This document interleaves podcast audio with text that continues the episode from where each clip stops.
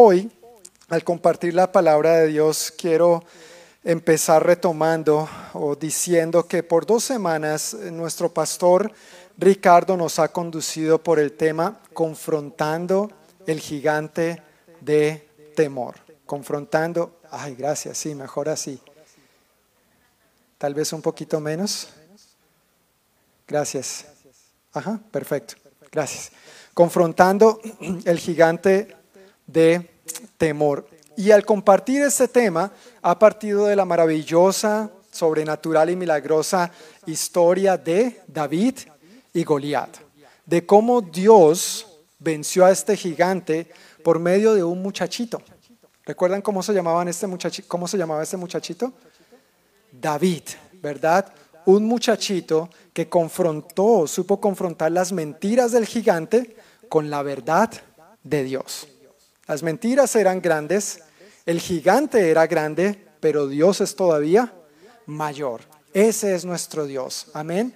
Este es nuestro Dios. Y cuando nosotros sabemos confrontar estas mentiras y este engaño y estos gigantes que quieren levantarse en contra de nosotros con la verdad de Dios, de su palabra, de quién Él es y de lo que nosotros somos en Él, entonces podemos llenarnos de la fe y el valor suficiente para vencer a los gigantes que se levantan en contra nuestra, especialmente en una temporada como la que estamos viviendo. ¿No les ha saltado, mis queridos hermanos, y con toda confianza, no les ha saltado la duda? ¿No les ha saltado el temor, la incertidumbre, el y sí esto, y sí aquello, y sí lo otro? Pero en medio de eso retumba la profunda verdad de Dios en nuestro corazón, recordándonos que Él es el mismo ayer y hoy y por los siglos. Amén. Que Él no cambia, que su palabra no va a cambiar. El cielo y la tierra pasarán, pero mi palabra no pasará, dijo el Señor. Y porque Él fue fiel en el pasado, Él sigue siendo fiel hoy en día y lo va a seguir siendo cada día en nuestras vidas. Amén. Amén. Lo va a seguir siendo cada día en nuestras vidas a pesar de las dificultades o circunstancias. ¿Qué podemos hacer para no creer las mentiras del gigante que quiera atemorizarnos? ¿Qué podemos hacer para no salir corriendo ni para quedarnos paralizados? ¿Qué podemos hacer cuando las dificultades revelan nuestra falta de fe y confianza en Dios? Esto era un gran argumento y para mí personalmente fue una gran revelación cuando el pastor Ricardo compartía esto los dos domingos anteriores diciéndonos, mira, Goliat no era la causa del temor de los israelitas, del ejército israelita. Lo que hizo Goliat y con sus amenazas fue exponer la falta de confianza, la falta de fe, las dudas que este ejército tenían. Y tal vez las circunstancias que estamos viviendo no son la causa del temor o el miedo que hayamos estado enfrentando. Más bien han puesto esto al descubierto y nos ha llevado a cuestionarnos y a mirarnos más profundamente, ¿por qué esto me da miedo? Si yo sé que Dios está conmigo, ¿por qué esto me da miedo? Y no está mal, como seres humanos sentimos miedo. ¿Has sentido miedo alguna vez? Más de una, ¿verdad? Pero en medio de esos miedos es donde le permitimos a Dios hacerse más real, más tangible, más alcanzable, más grande en nuestras vidas.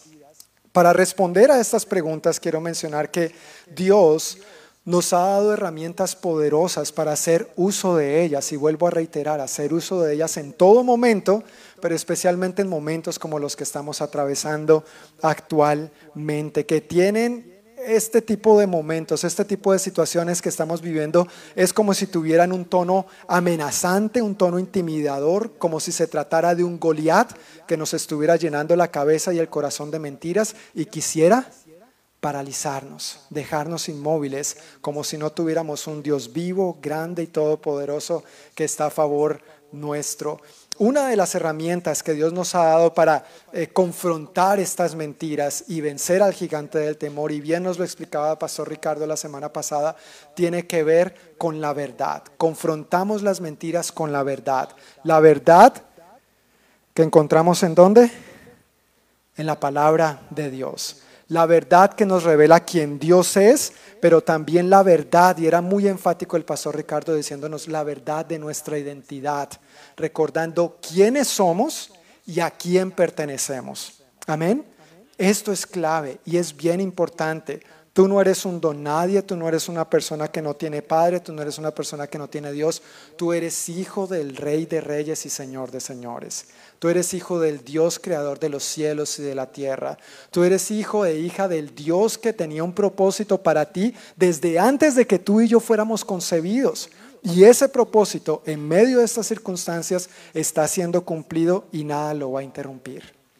Nada ni nadie, ni una pandemia, ni la economía, ni ningún Goliat lo va a interrumpir en el nombre de Jesús. Amén. En el nombre de Jesús. Así que una primera herramienta que Dios nos da es la verdad, la verdad de su palabra. Otras herramientas, y son en las que me quiero enfocar hoy, que son igualmente poderosas para nosotros confrontar estas mentiras, para derribar al gigante de temor en nuestra vida, tienen que ver con el ayuno y la oración.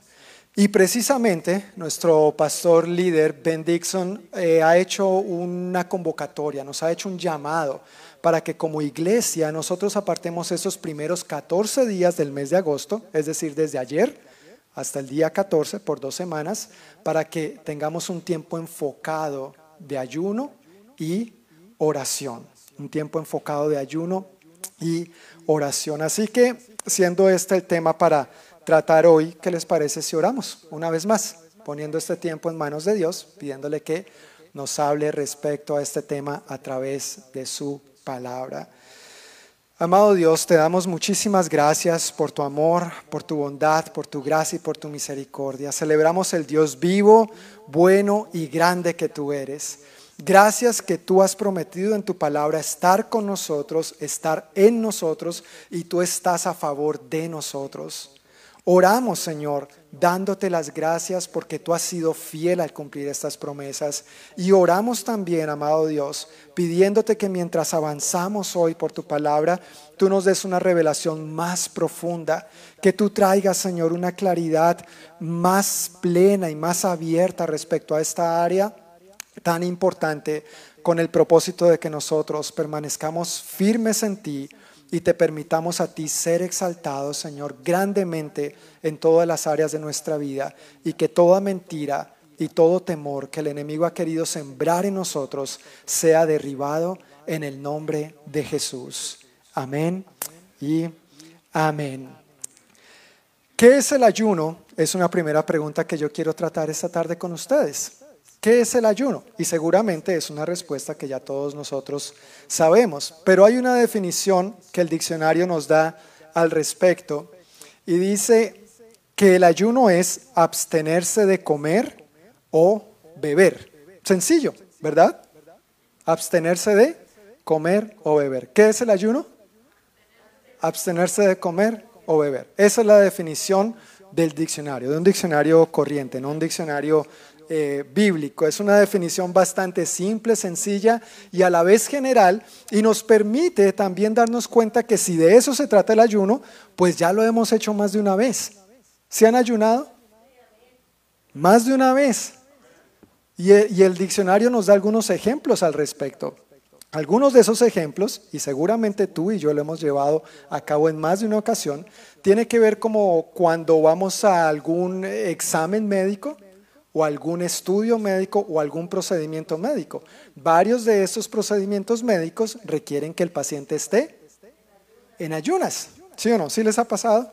Sí, algunos de ustedes han tenido este tipo de situación. Tiene que ir a que le saquen sangre, pero tiene que venir en ayunas. Y uno, ay, ayuno, no, no, no, ayuno. Tranquilo, estás vivo, yo también, no nos ha pasado nada. Por ayunar un momentito, no nos hemos desmayado ni ha pasado a mayores. Ahora, otro ejemplo interesante que usa el diccionario sobre el ayuno, y este me pareció curioso, tiene que ver con que eh, algunas personas ayunan para adelgazar. Aquí no les voy a preguntar, tranquilos, no tienen que levantar la mano.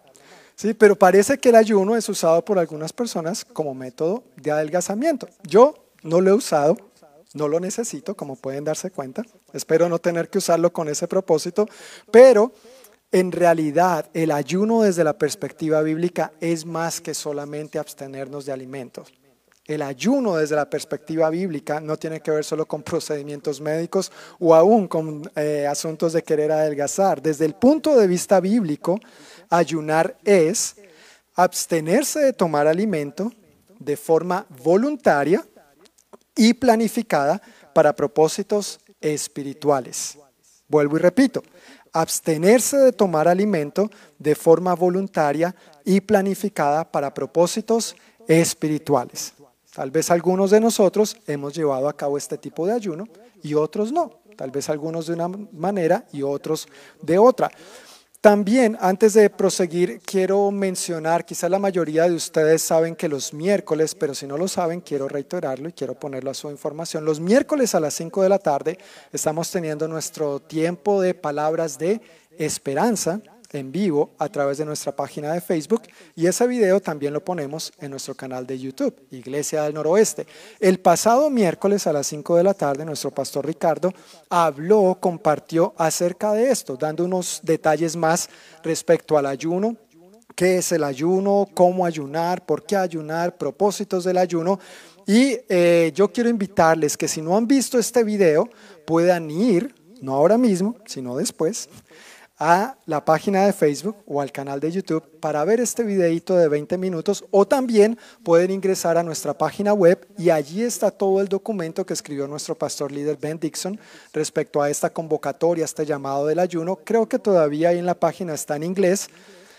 En esta semana esperamos ponerlo en español prontamente, pero mientras tanto puede practicar su buen inglés. ¿Está bien? Pero si quiere más información al respecto, por favor no se pierda de ver este video o de leer este documento que está en nuestra página web. Entonces ya sabemos qué es el ayuno, ¿verdad?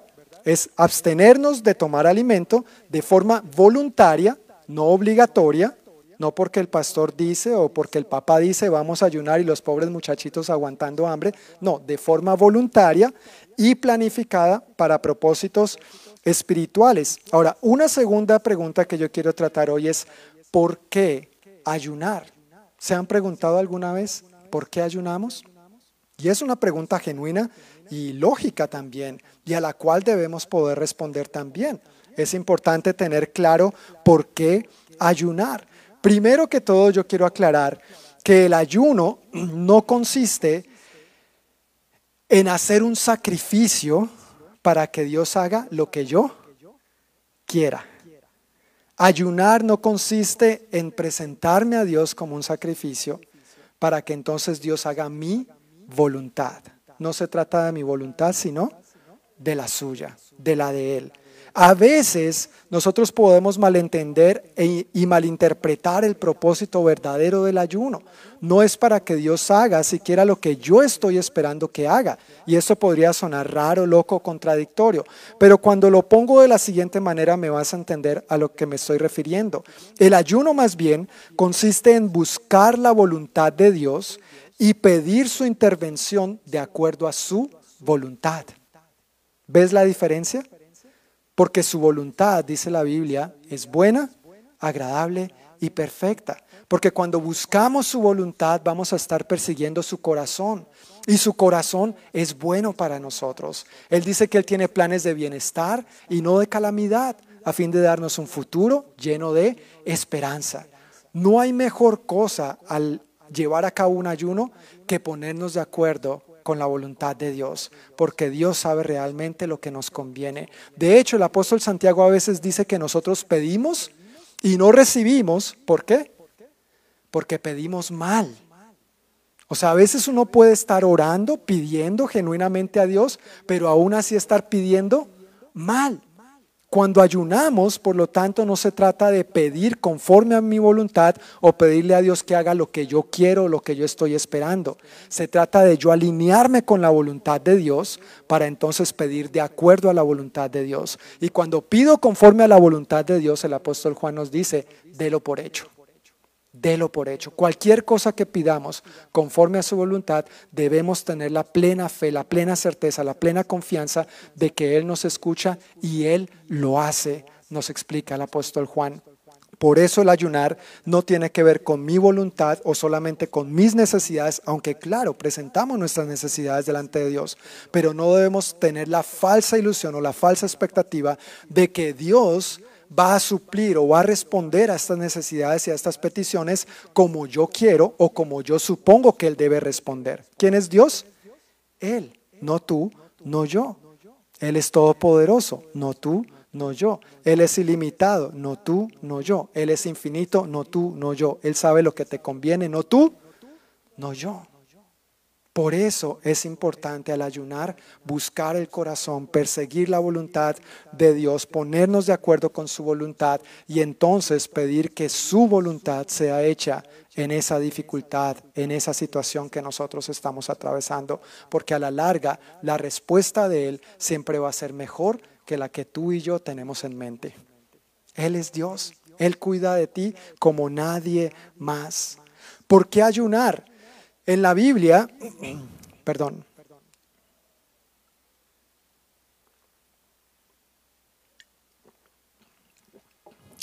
no me dijeron perdonado, pero gracias. En la Biblia, nosotros vemos varias razones por las cuales ayunaba el pueblo de Dios, bien fuera de manera individual o de manera colectiva. La razón más común que vemos para que el pueblo de Dios ayunara en la Biblia es para negarse a sí mismos, humillándose ante Dios, pidiéndole perdón por, sus pecados y reconociendo su urgente necesidad de Él. ¿Usted cree que tenemos una necesidad urgente de Dios hoy en día?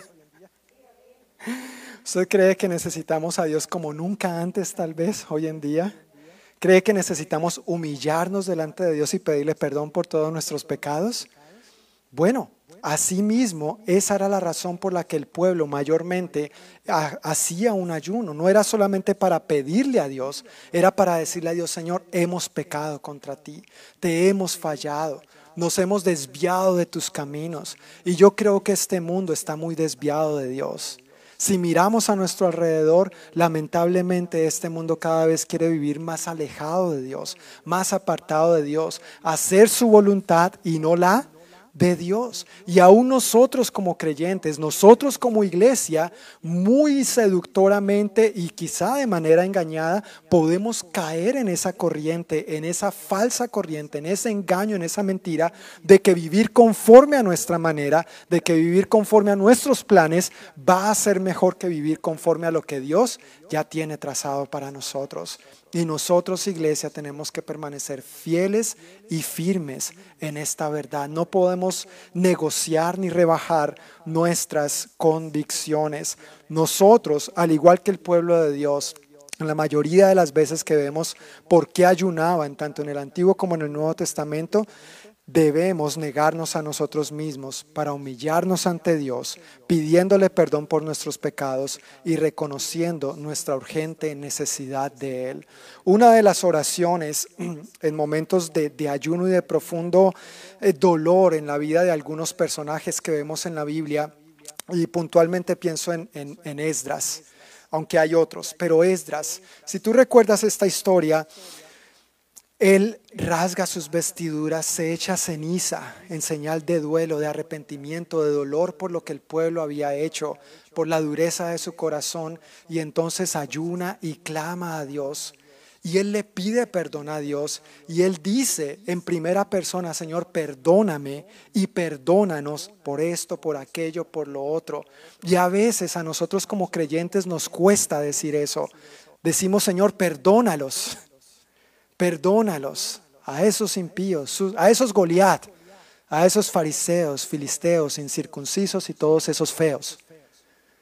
Pero yo no, yo no soy tan mala gente, yo no soy tan pecador. No, hermanos, todos hemos pecado delante de Dios. Y porque todos estamos en esa misma condición, tenemos la misma necesidad de Dios. Solo que unos, por supuesto, ya hemos accedido a la gracia de Dios a través de su Hijo Jesucristo y otros con el favor de Dios están en camino. Pero mientras tanto, tomemos esta actitud de humildad también. Al ayunar, al orar, arrepintámonos no solamente señalando a los demás, sino nosotros mismos también como pueblo de Dios, porque a veces endurecemos nuestro corazón, a veces caemos en el engaño de hacer nuestra propia voluntad y aún así nos creemos mejores que los demás. Que el Señor nos guarde, ¿verdad? Que el Señor nos guarde y nos ayude a mantener una postura humilde y con un sentido de urgencia de cuánto lo necesitamos a Él. Y este tiempo definitivamente es un tiempo en el que necesitamos urgentemente a Dios. Amén. Necesitamos urgentemente a Dios.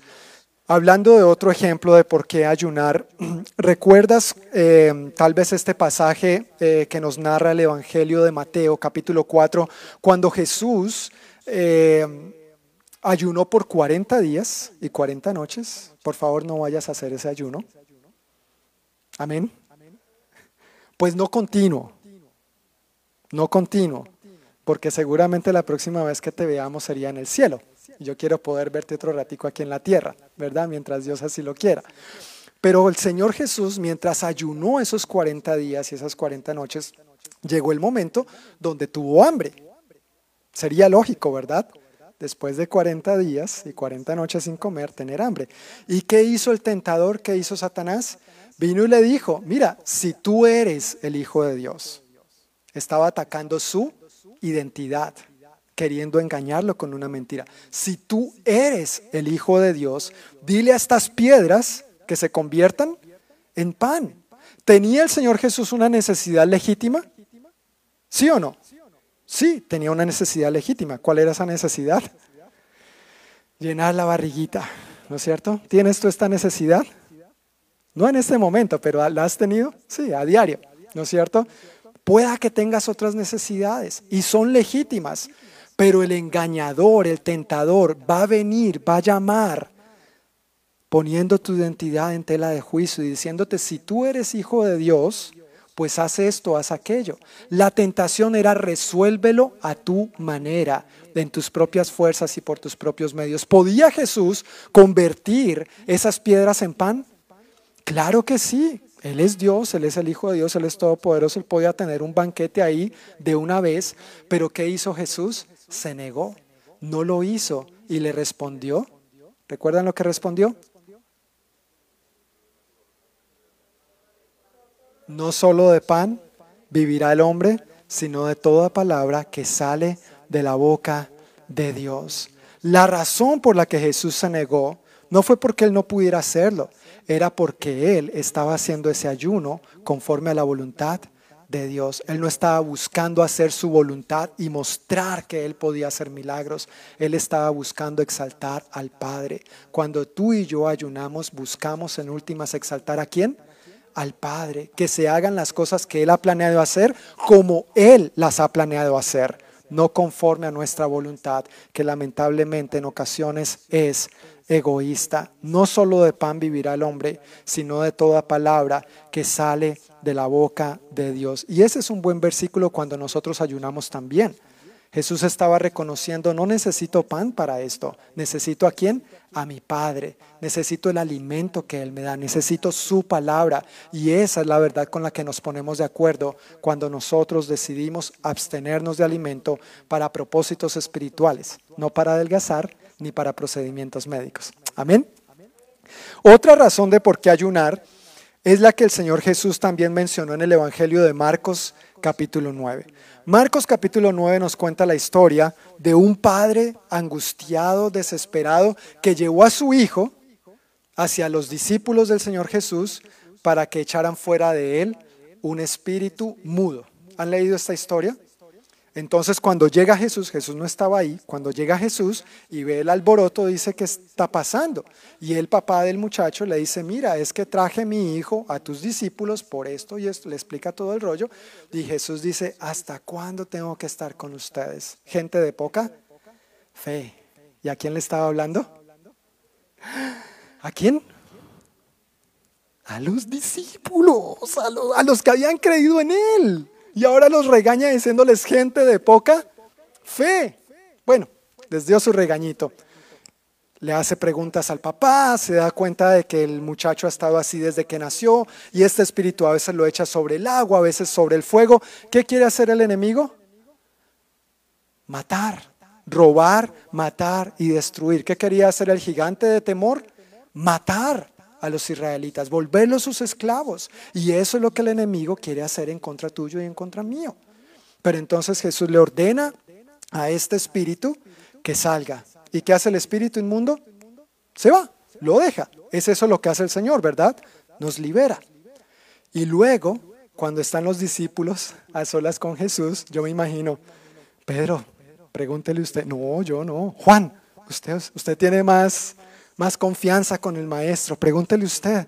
¿Ya no vio cómo nos regañó? No, yo no, yo no quiero que me regañe otra vez. Por fin, algunos de ellos, me imagino, se animaron, se llenaron un poquito de confianza.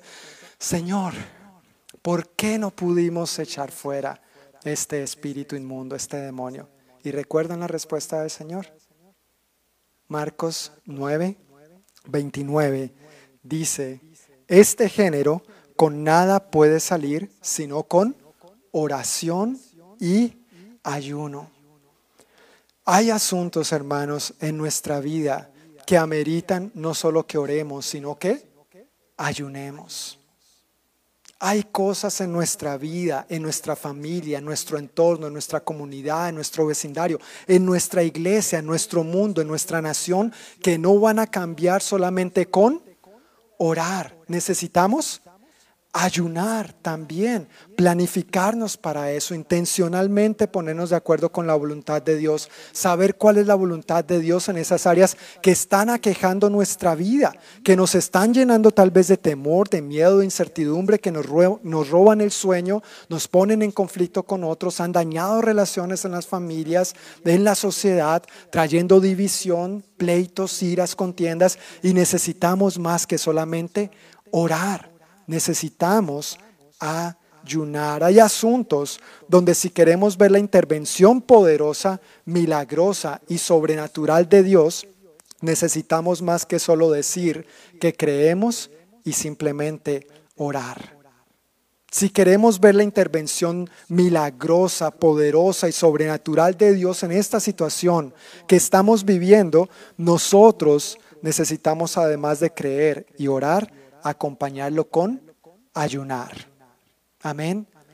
Hay áreas de nuestra vida, hay áreas de nuestro mundo donde no solamente podemos llegar a orar, necesitamos también dar ese siguiente paso y ayunar, humillarnos delante de Dios, clamar a Dios, buscarle con convicción, con fuego, con pasión y ver que venga el reino de Dios y se haga su voluntad aquí en la tierra como en el cielo. ¿Y cómo lo va a hacer Dios? Por medio de ti y por medio de mí, por medio de sus discípulos. Amén.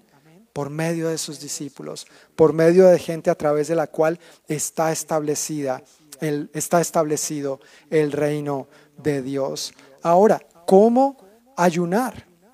¿Cómo ayunar? Hay varias maneras en que nosotros podemos llevar a cabo un ayuno. Y cada uno puede escoger la, la manera que más considere conveniente para sí mismo y voy a hablar de eso en un momentico, pero lo que quiero resaltar y lo que quiero dejar bien claro es que lo más importante en el ayuno es el tiempo que dedicamos para estar con Dios en oración y en su palabra. Lo más importante al momento de ayunar es el tiempo que dedicamos a Dios, estando en oración y en la lectura de la Biblia. Recordemos que en eso consiste el ayuno desde la perspectiva bíblica. Recuerdan abstenerse de tomar alimento de forma voluntaria y planificada para propósitos espirituales, no para adelgazar, no para ir al médico. Si uno no come, podría decir, según el diccionario, podría decir que está ayunando, ¿no es cierto? Porque el diccionario dice que el ayuno es abstenerse de alimento. Si uno no come, desde la perspectiva espiritual y no ora y no ayuna, perdón, no ora y no lee la Biblia, eso no se llama ayunar. ¿Saben eso cómo se llama? Aguantar hambre. si yo digo que me voy a abstener de alimentos para buscar a Dios y no lo busco, eso no es ayunar, eso es aguantar hambre. ¿Sí? O tal vez para animarte un poquito es para adelgazar como dijo el otro ejemplo del diccionario. Pero esa no es nuestra intención en este momento. Nuestra intención es buscar a Dios, buscar su corazón, ponernos de acuerdo con su voluntad y entonces llevarla a cabo ¿Cómo podemos ayunar entonces? Hay varias maneras de cómo tú puedes ayunar y quisiera mencionar cuatro que precisamente se, se encuentran en el documento que el pastor Ben compuso y está en nuestra página web. Una se refiere al ayuno completo, otra se refiere al ayuno parcial, otra se refiere al ayuno de Daniel. ¿Han escuchado de este tipo de ayuno? Y ahí mismo en el libro de Daniel ah, vemos otro tipo de ayuno que voy a leer en un momentico. El ayuno completo, como bien lo dice la, la, palabra, es completo. Nos abstenemos de alimento y de bebida por un día completo, 24 horas, 48 horas, 72 horas, es decir, uno a tres días. Siempre se recomienda que si una persona nunca ha ayunado, si no ha ayunado antes, por favor no haga un ayuno completo de una vez, porque muy probable se puede desmayar, ¿no es cierto? Y entonces en lugar de disfrutar el ayuno, le va a coger miedo al ayuno y va a pensar que eso no es para usted. No, si usted nunca ha ayunado, es bueno comenzar por un ayuno parcial. Pero para aquellos de nosotros que de pronto ya hemos llevado a cabo ayunos de este tipo, el ayuno completo consiste en eso, abstenernos de alimento y de bebida completamente por un día, dos días o tres días, ojalá no más de ahí, por lo menos no es recomendable. Yo he escuchado gente que ha hecho más, pero no es recomendable. Tu cuerpo necesita estar también saludable y balanceado, bien centrado y bien enfocado. Necesitamos estar en el espíritu, pero no necesitamos que todavía te vayas con el espíritu. Amén. Necesitamos todavía tu presencia en esta tierra para seguir haciendo la diferencia con la luz del Señor. Al llevar a cabo un ayuno completo, bueno, y cualquier otro tipo de ayuno en realidad, que tenga que ver con la ingesta de, alimentos, con abstenernos de la ingesta de alimentos, es bueno que tengas en cuenta tu condición de salud. ¿Eres una persona saludable o eres una persona que tomas medicinas para algo? Es importante que tengas las precauciones del lugar y quizá consultar al médico primero y por lo menos dejarle saber a otra persona en tu familia. ¿No es cierto que de pronto no llegue el esposo y te encuentre ahí desmayada? ¿Qué le pasó? ¿No es cierto? No es que estaba ayunando y no me tomé las medicinas o esto, o lo otro. Es bueno siempre ponerse de acuerdo y poner estos asuntos en orden antes de llevar a cabo un ayuno. Ahora, tal vez para un ayuno completo uno podría aprovechar y preparar el banquete más delicioso, ¿no? Para enseñarle al que está ayunando dominio propio también. Podría ser otra manera, pero tampoco lo recomiendo. Eso sería más bien como tentar. Entonces, mejor informar para no caer en la tentación. Ayuno parcial es igual que el anterior, pero ya no solamente te vas a abstener de los alimentos y la bebida por un día, sino que más bien te abstienes de los alimentos como en el desayuno o el almuerzo, o desayuno y almuerzo, o la cena. Y algunos son especialistas en el desayuno, eh, perdón, en el desayuno, ¿sí ven? En el ayuno parcial. Algunos son especialistas, yo diría que todos nosotros. Nosotros ayunamos parcialmente entre el desayuno y el almuerzo. Amén. Ayunamos parcialmente entre el almuerzo y la cena. Y en el que más somos expertos todos nosotros, ayunamos, eso sí, sagradamente entre la cena y el desayuno. ¿Sí o no? Sagradamente. Bueno, ese no es el tipo de ayuno al que Dios nos está invitando en su palabra. Pero sí, si no has ayunado en algún momento de tu vida, es una buena manera de empezar ayunar por una de estas comidas. Tal vez el desayuno no porque pues es la primera comida y tú no te sientes cómodo, o dependiendo de tu ritmo de vida y tu ritmo de trabajo. Pero si me permites recomendarte una manera de ayunar, una manera en que quiero invitarte a ayunar durante estos días y tal vez no es algo que has hecho o tal vez es algo que no haces frecuentemente, ayuna la cena. Ayuna la cena, te tomas un vaso con agua, te llenas de agua oras, lees la Biblia y te acuestas a dormir. Y luego al día siguiente en la mañita, en la mañanita, vuelves y oras, lees la palabra, buscas al Señor y entonces desayunas. Ahora no vayas a procurar comerte una vaca entera. Si a veces cuando uno ayuna uno cree que se va a comer la vaca entera. Mi amor, tengo mucha hambre, mata el becerro más gordo que me lo voy a comer todo. No, si usted llega a hacer eso le va a dar una indigestión tremenda. ¿sí? y luego va a estar en el baño atendiendo otro problema, que no necesariamente es la lectura de la Biblia ni la oración. Entonces, puede abstenerse de la cena, toma agua, ora y lee la Biblia, se acuesta a dormir y en la mañana siguiente vuelve y busca al Señor y come su desayuno normalito. Esa es una buena manera de empezar un ayuno, especialmente si estamos pensando en un ayuno del primero de ayer al 14 de agosto. No vayas a ayunar los 14 días de corrido, por favor. No tendré tiempo para tantos funerales. ¿Está bien? No vayas a ayunar mucho, que no se te vaya a ir la mano, pero si puedes empezar parcialmente, es una gran bendición y una gran ayuda. El ayuno de Daniel que se menciona en Daniel capítulo 10, versículos 2 y 3, dice lo siguiente. Está hablando Daniel y dice, cuando recibí esta visión, yo, Daniel, había estado de luto durante tres semanas enteras. En todo ese tiempo no comí nada pesado, no probé carne ni vino, ni me puse lociones perfumadas hasta que pasaron esas tres semanas. Básicamente el ayuno de Daniel consiste en abstenerse de carnes y cualquier otra comida favorita. Una de las cosas, por ejemplo, que yo me abstengo en tiempos de ayuno son los chocolates. Con seguridad, por lo menos eso me voy a abstener. Y para algunos de ustedes que ya me conocen, eso es mi, mi debilidad. Esa es mi debilidad. Pero en el nombre de Jesús yo puedo. Amén. Y tengo muchos en mi casa así que tengo que quitarlos de la vista, ¿no es cierto? Fuera de la vista, fuera de la mente, para no caer en la tentación. Pero el ayuno de Daniel consiste en no comer comidas pesadas, abstenernos básicamente de carnes y de cualquier otra comida que sea tu favorita. Básicamente comeríamos ensaladas o cosas que no sean nuestras favoritas. Y dice Daniel aquí también, aunque esto no tenemos que hacerlo ni tú ni yo, dice que no me puse lociones perfumadas hasta que pasaron esas tres semanas. Por favor, báñese, por favor, peínese, por favor, échese desodorante, especialmente en estos tiempos tan calurosos. Eso se vale, ¿sí? Que después no se le acerque a la esposa y, uy, mi amor, y usted todo espiritual, es que estoy ayunando. No, no, no tiene que ver con eso, no tiene que ver con eso, ¿sí?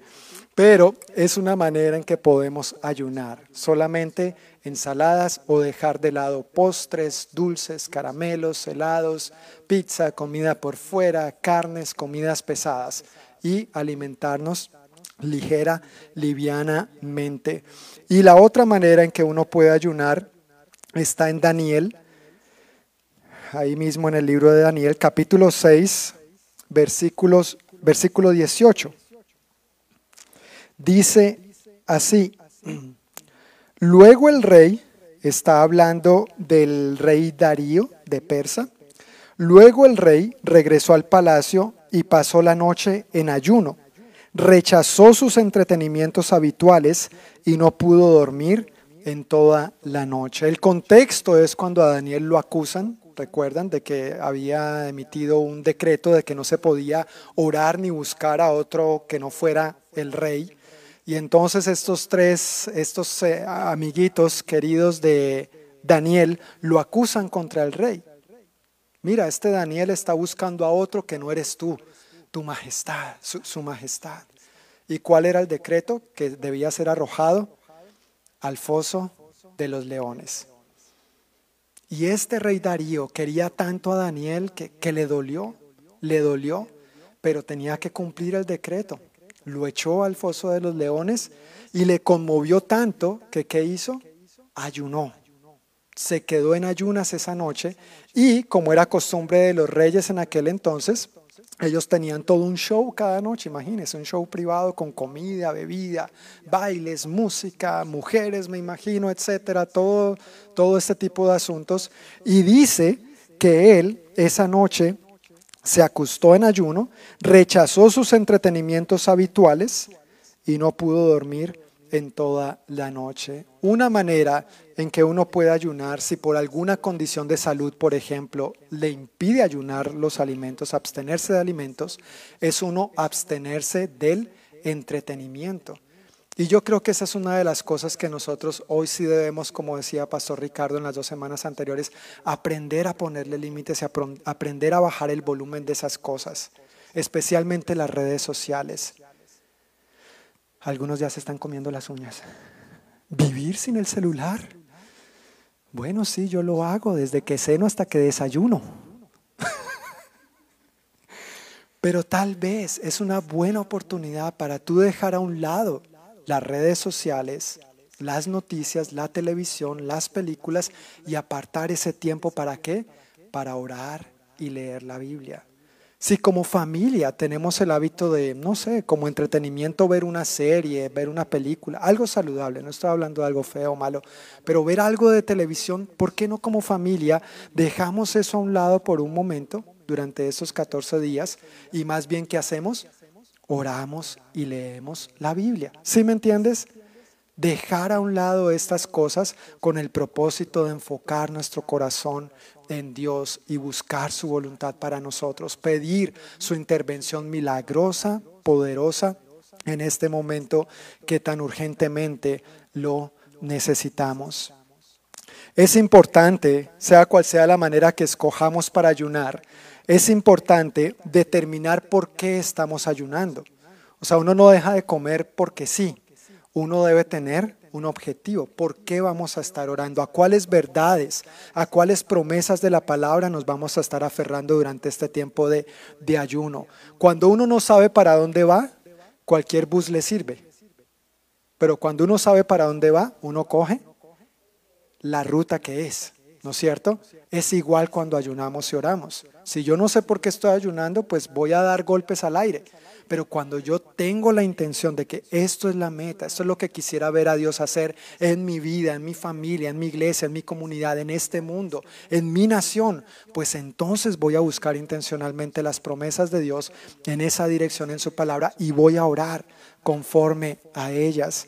Además de determinar por qué uno está ayunando, es importante planificar el tiempo que va a dedicar para orar, y leer la Biblia cada día. Si se han dado cuenta que eso no pasa naturalmente? Si uno no es intencional en orar y en leer la Biblia, simplemente el tiempo se pasa. Si les ha pasado o a mí es el único que me pasa ese tipo de cosas. A veces me siento como que yo soy el único que me está pasando, pero esa es mi vida, les confieso, les abro mi corazón. Si no soy intencional en apartar mi tiempo para Dios, facilito se llena ese tiempo con otras cosas. ¿Sí les ha pasado o no? facilito se llena con otras cosas. Y no necesariamente cosas malas, son cosas buenas también, pero que no son Dios. No deberían tomar el lugar que le corresponde solamente al Señor. Entonces necesitamos planificar. Y uno podría decir, John, hermano, pero es que yo, yo trabajo de sol a sol y ahora en verano todavía más, ¿no es cierto? De sol a sol. Sale bien tempranito el sol, se pone bien tardecito. Yo trabajo de sol a sol, yo me la paso muy ocupado. Yo no tengo tiempo para planificar un tiempo de ayuno. Yo quiero preguntarles, y si está en casa, por favor quiero que levante la mano también. ¿Quiénes aquí desayunan? Ok, yo pensé que todos iban a levantar la mano. ¿Quiénes almuerzan? ¿Quiénes cenan? ¿Quiénes comen meriendas? ¿Quiénes comen postres? ¿Quiénes comen chocolates? Ya, dejémoslo ahí, ¿verdad? Suficiente. Pero casi todos levantamos la mano, y seguramente en casa también, casi todos levantamos la mano, desayuno, almuerzo y ceno. Si usted desayuna, almuerza y cena, usted tiene tiempo para, para planificar su ayuno. Porque la idea es dejar de desayunar, dejar de almorzar, dejar de cenar para orar y leer la Biblia. Entonces el tiempo, mis queridos hermanos, ya lo tenemos. Si no me han entendido la idea, todavía les estoy diciendo, no tenemos excusa. Dígale al que está a su lado, no tiene excusa. Lo descubrieron. Si ves, si tiene tiempo para ayunar, vamos a ayunar. Hoy mismo, apenas salgamos de este servicio, no vamos a cenar. Gloria a Dios. No, mentiras. No quiero que hagan ese compromiso si no lo tienen en su corazón, pero ahí lanzo la idea. Ahí lanzo la idea. No dejes para mañana lo que puedas hacer hoy, dice el dicho popular por ahí. Bueno, y otro aspecto muy importante al ayunar, mis queridos hermanos, es mantener, esto es algo práctico y es serio, es verdadero, mantenerse bien hidratado. Es importante que si usted no está comiendo, pues esté tomando buena agüita. A propósito, con permiso de nuevo. Solo para su información no estoy ayunando.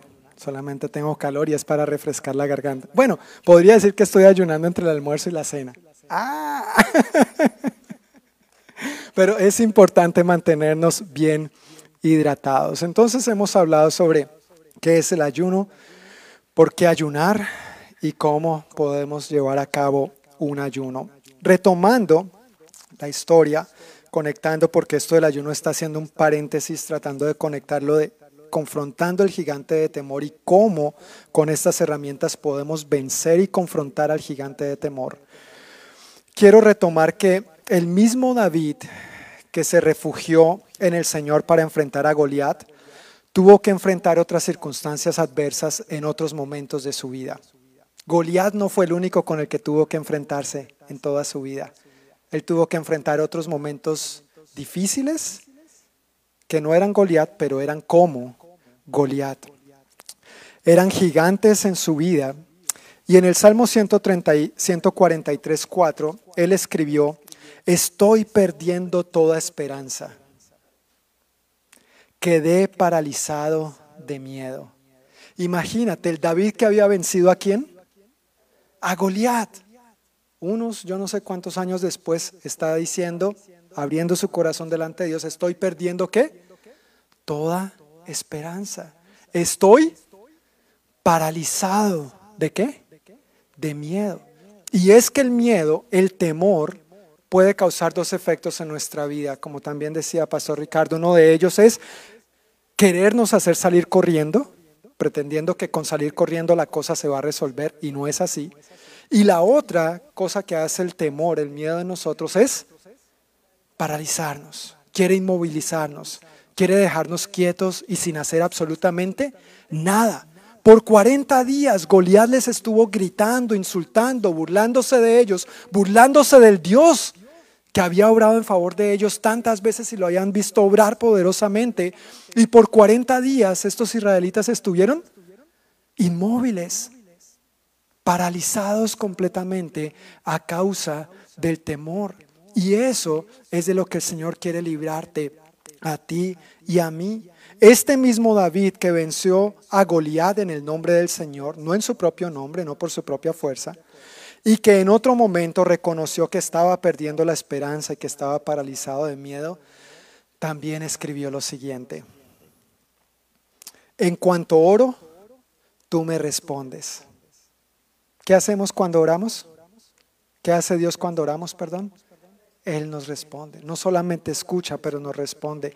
Me alientas al darme fuerza. Aunque estoy rodeado de dificultades, tú me protegerás del enojo de mis enemigos. Extiendes tu mano y el poder de tu mano derecha me salva. Y luego en el Salmo 34.4 hay una de las declaraciones que más me encantan en, torno a este asunto. Dice David, oré al Señor y él me respondió, me libró de todos mis temores. Amén. ¿No es este el Dios, hermanos, en el que nosotros hemos decidido creer? ¿No es este el Dios en el que nosotros confiamos? ¿No es este el Dios al que cuando oramos Él nos responde y nos sabe librar de todos nuestros temores? ¿No es este el Dios que cuando gigantes de duda, de temor, de incertidumbre quieren levantarse en contra de nosotros y hacernos tambalear y llenarnos de miedo, de pánico, hacernos salir corriendo o paralizarnos? Este es el Dios que sale a vencer en nombre suyo, para gloria suya y a favor tuyo y mío. Este es el Dios en el que hemos decidido creer y al cual servimos y por el cual vivimos. Amén. Yo quiero que juntos repitamos esta verdad de la palabra de Dios. Si pueden repetir conmigo y en casa yo quiero invitarlos también a que repitan esta escritura conmigo. Oré al Señor y Él me respondió. Me libró de todos mis temores. Hace como unas eh, cinco semanas, mi mamá empezó a presentar unas complicaciones de salud y fue de urgencias a la clínica y salió de urgencias. Le calmaron el dolor, la situación y a los tres, cuatro días de nuevo corre para urgencias y después de unos dos días de hospitalización, otra vez para la casa y así como por dos semanas, sin saber a ciencia cierta qué podría estar pasando. Y para todos nosotros que un ser querido ha pasado por esto, uno se empieza a poner nervioso. ¿Sí o no? ¿O yo soy el único también? No, uno se pone nervioso. Somos seres humanos y los nervios son parte de la vida. Y mi mamá, mi hijo ora por mí, no sé qué está pasando. Y yo, mami, estamos orando. Y oraba con ella por teléfono y seguíamos orando. Y luego, después de esas dos semanas, pues finalmente en una de esas idas nuevamente a urgencias, dice, no, toca operarla porque parece que es un cálculo en los riñones, pero no, no habían podido descubrir bien si era o no era. Y finalmente, eh, un jueves, hace como tres semanas, eh, la intervinieron. Yo estaba, debo reconocer que estaba un poco nervioso, no sabíamos bien qué era todo lo que estaba pasando, si eran otras complicaciones de salud, teníamos susto de que fuera apendicitis y se convirtiera en una peritonitis, cualquier historia parecida, pura realidad, ¿verdad? no coincidencia. y ese mismo jueves, recuerdo, nosotros, el equipo pastoral, recibimos una triste noticia de una persona de la congregación. Y luego, como al mediodía, mi hija Sara empieza a presentar un dolor de cabeza de, la nada. Eh, oramos como siempre, normalmente hacemos, primero oramos antes de cualquier medicina, antes de ir al médico, lo primero que hacemos es orar porque creemos en un Dios que sana, que hace milagros. No que el médico esté mal, no que la medicina está mal, pero nuestra primera respuesta es orar. Vamos a orar. Y ellos, tanto Sara como Juan Esteban, lo primero que piden antes de la medicina es, por favor, oras por mí, lo cual llena mucho mi, mi corazón. Pero oramos y, y el dolor, en lugar de bajar, seguía incrementando. Ya eran las 2 de la tarde, yo tenía que regresar a la oficina y Diana me dice, mira, la niña sigue mal, está que vomita del dolor, regreso a la casa, volvimos a orar y la pobre Sarita estaba pálida del dolor, estaba en el inodoro tratando de, de vomitar, pensamos, ¿sería algo que le cayó mal? ¿Será algo que, que, que le picó? ¿Será el coronavirus? ¿No? ¿Les ha pasado? Cualquier síntoma que uno tiene en estos días, ¡ay! ¿Será el coronavirus? Bueno, de ese gigante de temor Dios quiere librarnos también. El punto fue que después de orar decidimos, ok, vamos a darle un poco de Tylenol para niños. Esperamos media hora y a la media hora lo vomitó, ya del dolor tan tremendo. Dije, no, tengo que llevarla a cuidado urgente. Salí con ella para cuidado urgente, en cuidado urgente vomita, vomita, vomita, está pálida. Eh, la empiezan a atender, eh, llaman a otro doctor como para consultar y este doctor ya le empieza a ver cara de preocupación y qué cara creen que empiezo a poner yo de más preocupación y me empieza a hacer un montón de preguntas y yo no, sí, esto, lo otro, aquello, a dar explicaciones. Finalmente dice, mire, eh, necesitamos transferirla al eh, emergency room, a emergencias, porque aquí no podemos brindarle el cuidado que ella necesita. ¿Qué crees que empecé a sentir yo como papá? Mi corazón a latir a millón, tratando de conservar la calma, recordando las promesas de Dios, recordando el Dios en quien yo he creído y al que he visto obrar una y otra vez en mi vida de diferentes maneras. El Dios que en algunas oportunidades lo ha visto responder inmediatamente, pero el Dios que cuando no ha respondido inmediatamente, de todas maneras ha respondido. Subo a Sarita a mi carro, vamos con un bote de basura y una bolsa porque está vomitando. Tranquilo, el carro quedó bien limpio, por si algún día te subes a mi carro, está limpio, no huele a vómito, tranquilo. Pero vamos entonces en dirección al eh, emergency room y yo voy orando, y yo voy orando, y voy orando en lenguas porque honestamente no sé cómo orar. santa tashiri santa tasai. santa tashiri kia siaria marayakasai. Señor, toma tu lugar, tú eres nuestro sanador, tú eres todopoderoso, tú eres grande, pero yo al mismo tiempo estoy nervioso. Estoy asustado porque la remitieron allá si aquí no la pueden atender y hablaron de hacerle un escáner en su cabeza y tú sabes lo que eso implica, ¿no es cierto? Llegamos allá y seguíamos orando y seguíamos orando. Bueno, la entraron, la atendieron, pero en últimas, gracias a Dios, no fue ni siquiera necesario ponerle un medicamento ni nada. Mientras estábamos ahí, Dios la sanó, le quitó el dolor. Le hicieron muchas preguntas de rutina, le miraron los ojos, le miraron los oídos, le hicieron un chequeo físico dijeron, no, la niña está bien, hay cambios tal vez hormonales, que podrían estar pasando, cambios físicos en esta etapa y nos explicaron las etapas de crecimiento y desarrollo de las niñas y esto y lo otro. ¿Cómo te sientes? No, ya me siento bien, me siento como si no hubiera tenido nada. Parece que fue un episodio aislado de migraña, pero yo tengo que reconocer, mis hermanos, que en ese momento yo me asusté. Y eso es lo que quiere hacer el gigante de temor, llenarnos de mentiras hacernos dudar del Dios que está a favor nuestro, para entonces acomodarnos a sus mentiras y vivir esclavizados de sus engaños. Pues no, tenemos un Dios bueno, tenemos un Dios grande, tenemos un Dios todopoderoso. Eso sí, cuando llegó la cuenta, el susto reapareció otra vez. Pero Dios es mi proveedor. Ahora estoy clamando a Dios, Señor, tú eres mi proveedor, ¿verdad? Y quizá varios de ustedes saben aquí cómo son las cuentas con este tipo de cosas.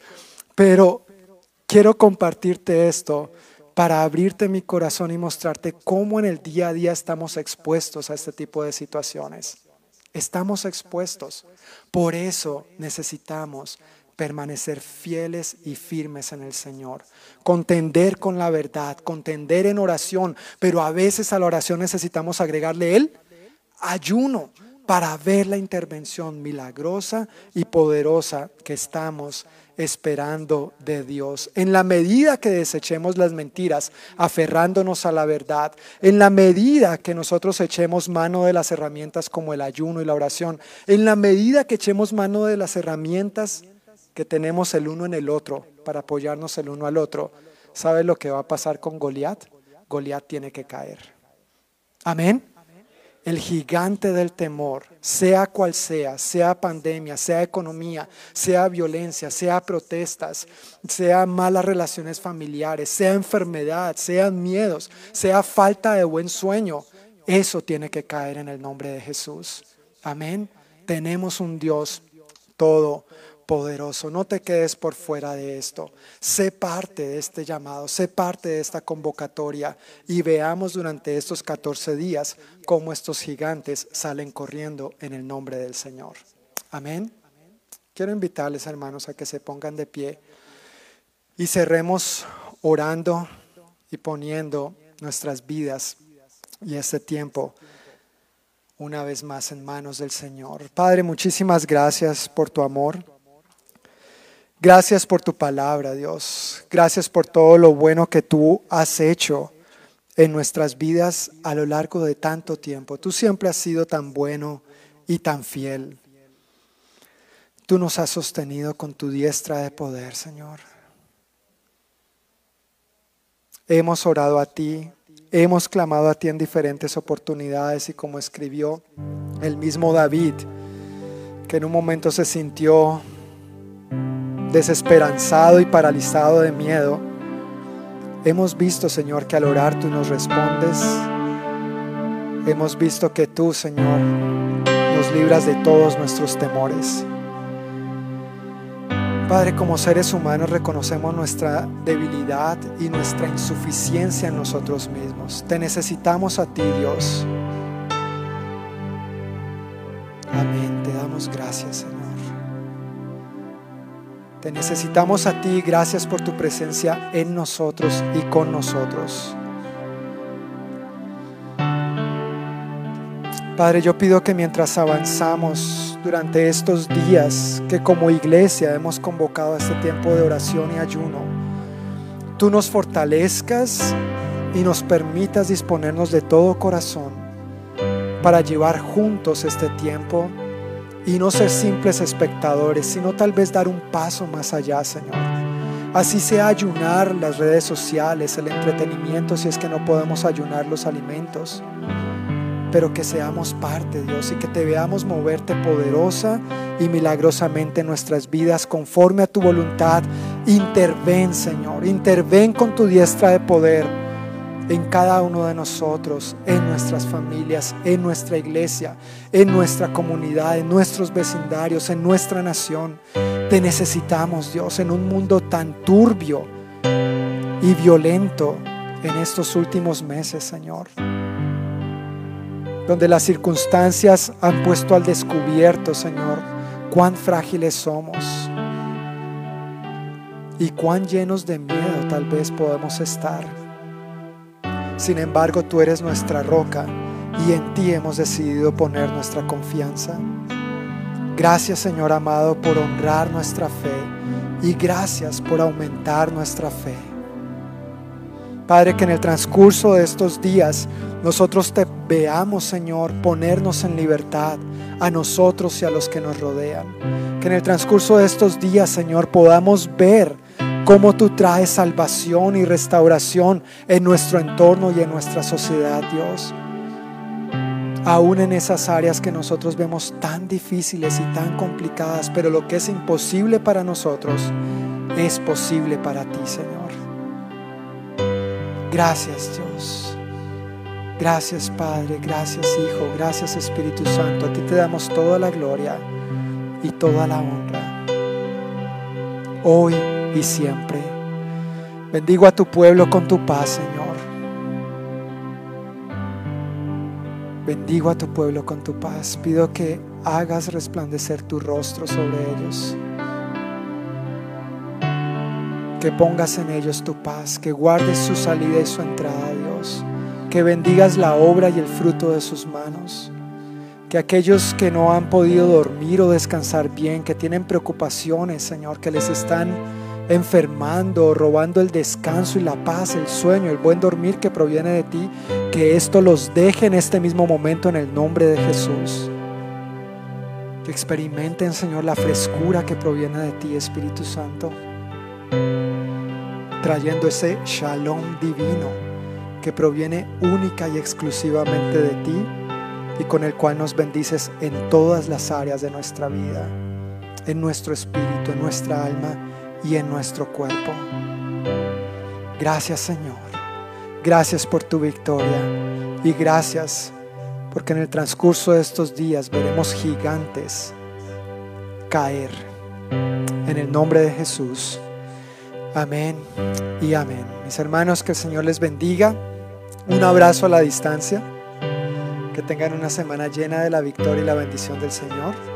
Y con el favor de Dios nos vemos el próximo domingo aquí mismo, a las 5 de la tarde. Un abrazo para todos los que nos están viendo en casa también. Gracias por estar conectados y sintonizados. Que Dios les bendiga. Los extrañamos. Igualmente los amamos a cada uno de ustedes. Un gran abrazo. Hasta la próxima semana. Bye bye.